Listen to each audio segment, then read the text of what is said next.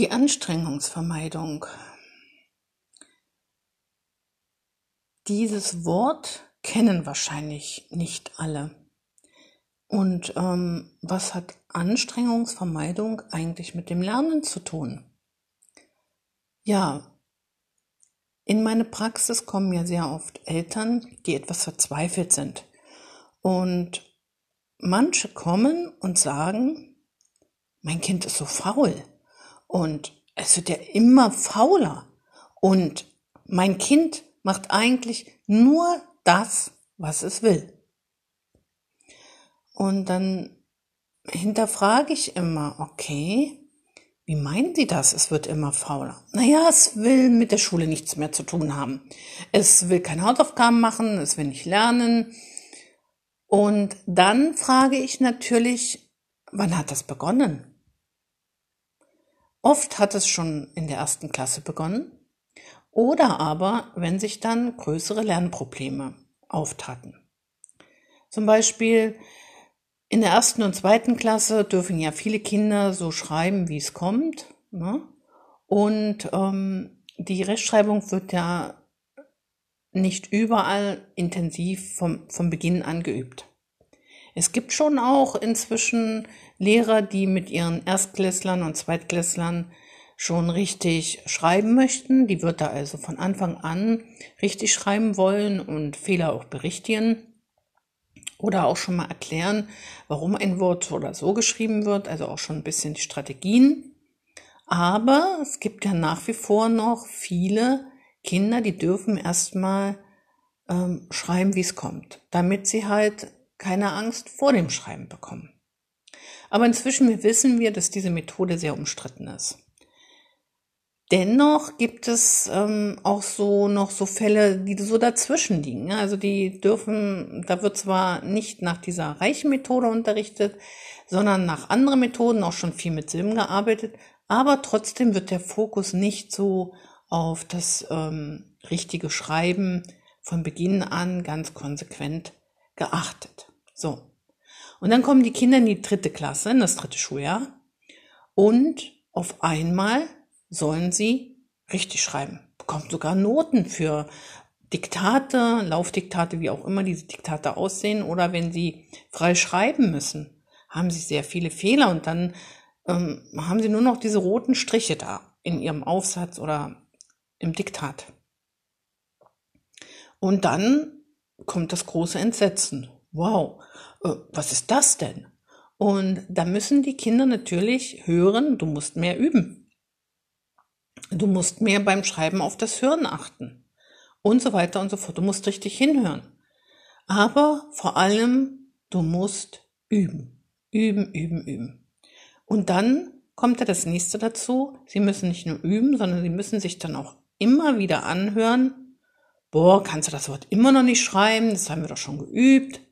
Oder sei doch nicht so faul. Du musst noch mehr üben. Du übst viel zu wenig. Oder ja, kannst du denn das immer noch nicht? Also es gibt schon sehr viele Facetten. Die Kinder gucken sich dann natürlich auch um und schauen, wie die anderen schreiben. Und wenn der beste Freund zum Beispiel ja viel besser schreibt, dann fragt sich das Kind natürlich auch, hm, was ist das? Warum Freund so gut schreiben?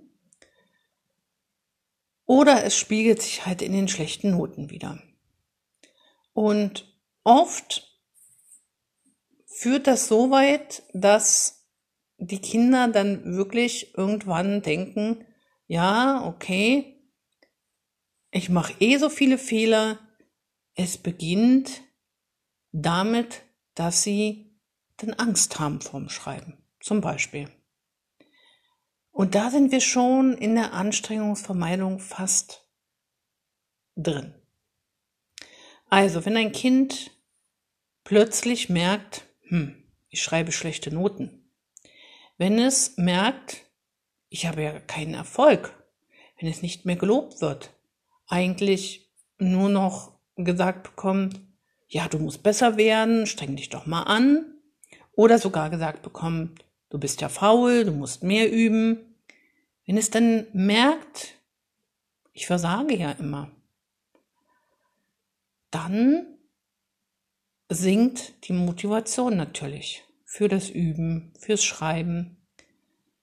Wenn ein Kind nicht mehr gelobt wird, woher soll es dann motiviert sein, noch irgendwas zu machen? Was ja viele auch nicht äh, verstehen und wissen ist, jüngere Schüler, Kinder, lernen noch für die Eltern, für die Erwachsenen, für die Lehrer. Sie wollen ja lernen, sie wollen gut sein, sie wollen auch Erfolge haben. Sie wollen, dass Mama und Papa stolz auf das Kind ist.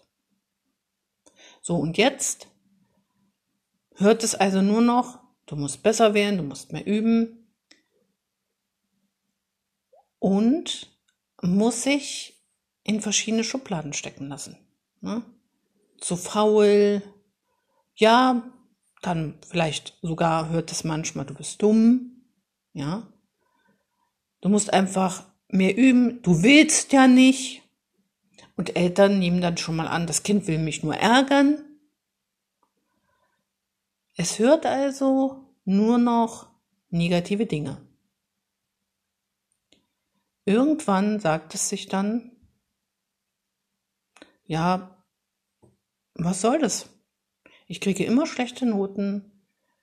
Mir wird nur gesagt, ich muss besser üben, also besser werden und ich muss mehr üben. Aber ich übe ja schon den ganzen Tag. Ich übe ja schon so viel. Und ich will ja auch. Es stimmt ja gar nicht, dass ich nicht, nicht will. Ich will. Aber wenn die Kinder dann einfach keinen Erfolg haben, nicht mehr gelobt werden, dann strengen sie sich irgendwann nicht mehr an, weil das Selbstvertrauen ist auch weg. Und wenn das Selbstvertrauen weg ist, wenn sie denken, ich kann das nicht, und dann kommt ja bald irgendwann, ja, dann bin ich wohl doch dumm. Ich kann es nicht.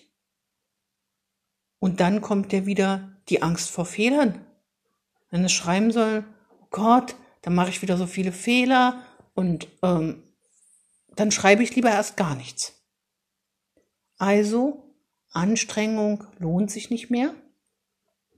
Noch mehr, die Anstrengung wird vermieden, um halt nicht immer wieder erleben zu müssen, ich streng mich zwar an, aber es wird nicht besser. Es bringt ja nichts. Ich werde ja trotzdem nicht gelobt. Ich bekomme trotzdem schlechte Noten. Das heißt, das Kind verliert nicht nur den Glauben an sich selber, an seine Fähigkeiten, sondern es hört auf, sich anzustrengen, weil sich dieses Anstrengen nicht lohnt. Und auch wieder neue Angst schürt. Wenn ich mich anstrenge, bekomme ich ja eh wieder nur gesagt, du kannst das nicht, bekommst schlechte Noten. Das heißt, das Kind zieht sich immer mehr zurück. Wie sieht das für den Erwachsenen aus? Ja, das Kind will nicht, das ist faul, das strengt sich nicht an. Es will mich nur ärgern. Dabei ist das nicht so. Wenn ein Kind sich zurückzieht, wenn sich ein Kind nicht mehr anstrengt, wenn es nicht mehr bereit ist zu lernen, dann hat es bereits aufgegeben. Es hat also immer Ursachen. Es gibt kein faules Kind von Natur aus. Das gibt es einfach nicht. Schauen wir doch mal in einen Betrieb, in eine Firma. Wir Erwachsenen, wenn wir einen Chef haben zum Beispiel, der immer nur unzufrieden ist, haben wir dann noch Lust zu arbeiten? Oder wenn wir selber uns einer Aufgabe, also vor einer Aufgabe stehen und diese alleine gar nicht bewältigen können, wenn wir damit überfordert sind, dann kann es auch sein, dass wir denken, nee, also das kann ich nicht. Also das lasse ich dann mal lieber. Ja, und dann kommen wir in die Anstrengungsvermeidung. Dann werden wir diesem Problem, dieser Aufgabe auch immer aus dem Weg gehen. Tja, und der Chef, der wird dann erleben, zum Beispiel in der Firma, dass die Menschen sich auch seine Angestellten, seine, seine Leute sich nicht mehr anstrengen dass sie keine Leistung mehr bringen, dass es denen egal ist, was mit der Firma passiert, dass sie kündigen, dass da also ständig neue Leute in die Firma kommen und die müssen ja dann wieder eingearbeitet werden und wenn die dann wieder frustriert sind, gehen die auch wieder. Also das ist überall immer die gleiche Ursache. Menschen sind überfordert, stehen allein da, bekommen nur schlechte Noten oder halt gesagt, du, das, was du machst, ist nicht gut, ist nicht gut genug, mach besser, werde besser, sei nicht so faul, streng dich mehr an. Hat immer die gleiche Ursache. Und dann geraten wir, ob Kinder, Jugendliche oder Erwachsene, geraten wir in die Anstrengungsvermeidung. Oder wir werden sogar in die Anstrengungsvermeidung getrieben. Weil gesagt wird, lass dich doch mal testen. Dann wird getestet und dann wird gesagt, ja, Sie haben ja so eine schwere Leserechtschreibschwäche, also na, das wird ja nichts. Also studieren oder gar Schriftsteller werden, also das wird ja nichts. Also das ähm, ist ja nicht möglich mit einer so schweren Leserechtschreibschwäche. Es wird dann oft gar nicht nach einer Lösung gesucht, sondern einfach sagt, du hast das, nur pff, da ist nichts zu machen, such dir was anderes. Das hören auch Jugendliche sehr oft, wenn sie Arbeit suchen. Das kann aber nicht die Lösung sein, denn eine Leserechtschreibschwäche und auch eine Rechenschwäche lassen sich beheben. Oder sehr, sehr, sehr stark verbessern. Niemand sollte wirklich darauf hören und dann sagen, ja, dann kann ich es nicht, dann werde ich das nie lernen. Das stimmt nicht. Man kann es lernen. Aber dafür braucht man natürlich die richtige Hilfe. Also, wenn Sie jemanden kennen, der eine Leserechtschreibschwäche oder eine Rechenschwäche hat oder andere Probleme, dann suchen Sie Wege, wie man diesem Menschen helfen kann. Ihm zu sagen, du wirst das nie lernen, das kann nicht der Weg sein. Lesen, schreiben und rechnen kann jeder lernen. Jedes Kind, das in die Schule geht, kann das Lesen, das Rechnen und das Schreiben lernen.